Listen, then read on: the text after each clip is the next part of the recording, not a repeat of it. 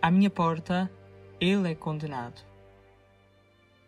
Era uma rua sossegada e tranquila, quase sem movimento.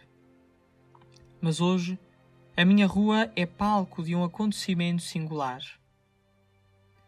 A ela acorre numerosa multidão para participar no processo de condenação daquele homem desfigurado e sem rosto, com uma coroa de espinhos na cabeça e um manto de púrpura.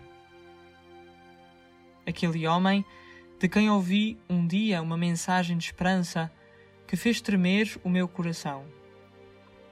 Aquele homem de quem pude testemunhar poderosos milagres. Aquele homem de quem me fiz discípulo. Esse mesmo, Jesus, está hoje à minha porta a ser condenado, como se de um malfeitor se tratasse.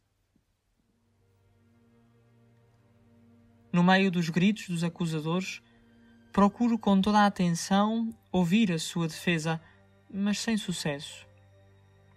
Jesus parece responder com o silêncio e a acusação torna-se cada vez mais feroz. Se por um lado me apetece gritar por Jesus e defendê-lo, por outro sinto vergonha em fazê-lo, porque aquela multidão não me é desconhecida. Vejo ao longe aquele meu colega e aquele meu amigo que constantemente me criticavam por perder tempo em andar com Jesus.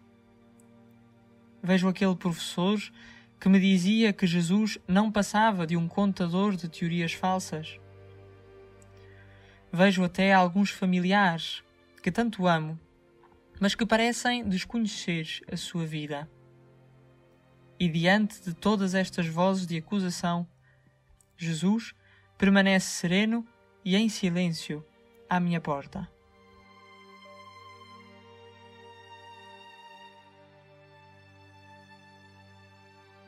Senhor, a minha porta tornou-se o pátio do palácio de Pilatos, onde tantos e de tantas formas te acusam injustamente.